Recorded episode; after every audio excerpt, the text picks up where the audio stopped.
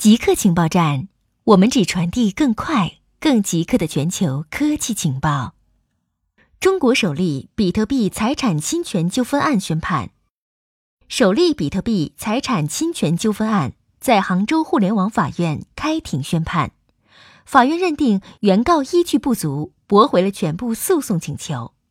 但在本案中，法院首次认定了比特币等数字货币的虚拟财产的属性。杭州互联网法院表示，比特币具有财产作为权利客体需具备的价值性、稀缺性、可支配性，应认定其虚拟财产地位。原告于二零一三年比特币热中花了近两万元购买了二点六七五个比特币，但没有转到自己掌握的钱包里，而是留在 FXBTC 平台控制的钱包。二零一七年。比特币热再次出现之后，他去平台想要拿回比特币，结果发现 FXBTC 关闭了。原告因此起诉了 FXBTC 的运营商，要求按照起诉时比特币的价格赔偿损失。但法庭认为，原告向被告主张侵权责任的依据不足，驳回了全部诉讼请求。中国债务规模超过 GDP 的三倍。根据国际金融协会的报告，一项衡量中国债务的关键指标已经超过国内生产总值 GDP 的百分之三百。目前，中国当局正为降温中的经济提供更多支持，同时在努力控制金融风险。报告指出，二零一九年第一季，中国企业、家庭以及政府的债务总规模已升至相当于 GDP 的百分之三百零三。去年同期为百分之二百九十七。这份报告也强调，世界各地的债务水准普遍升高。尽管当局努力抑制影子银行放贷，特别是对中小企业，导致非金融企业债务缩减，但其他领域的净借款已经导致中国总债务超过四十万亿美元，约为全球总债务的百分之十五。该份报告指出，值得注意的是，境内债券发行显示。今年地方政府和银行业的借款大幅增加。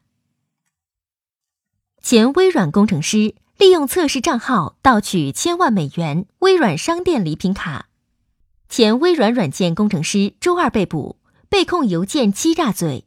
他利用测试账号盗取了前雇主千万美元的商店信用。二十五岁的弗拉基米尔·克瓦舒克是乌克兰公民，居住在华盛顿。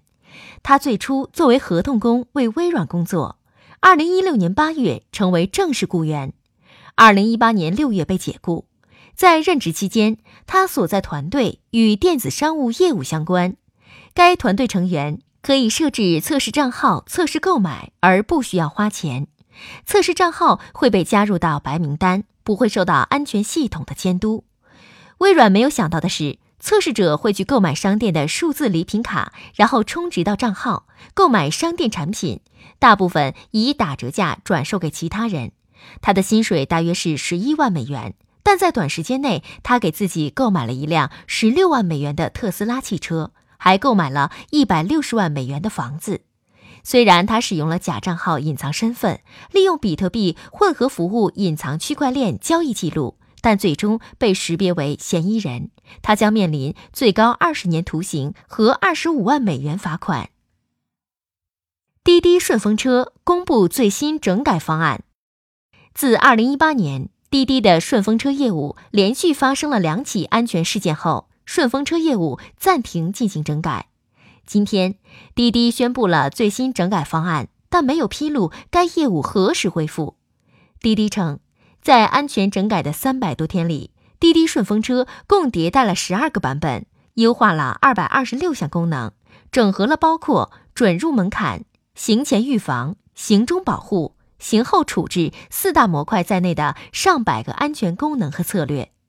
顺风车还推出女性专属保护计划。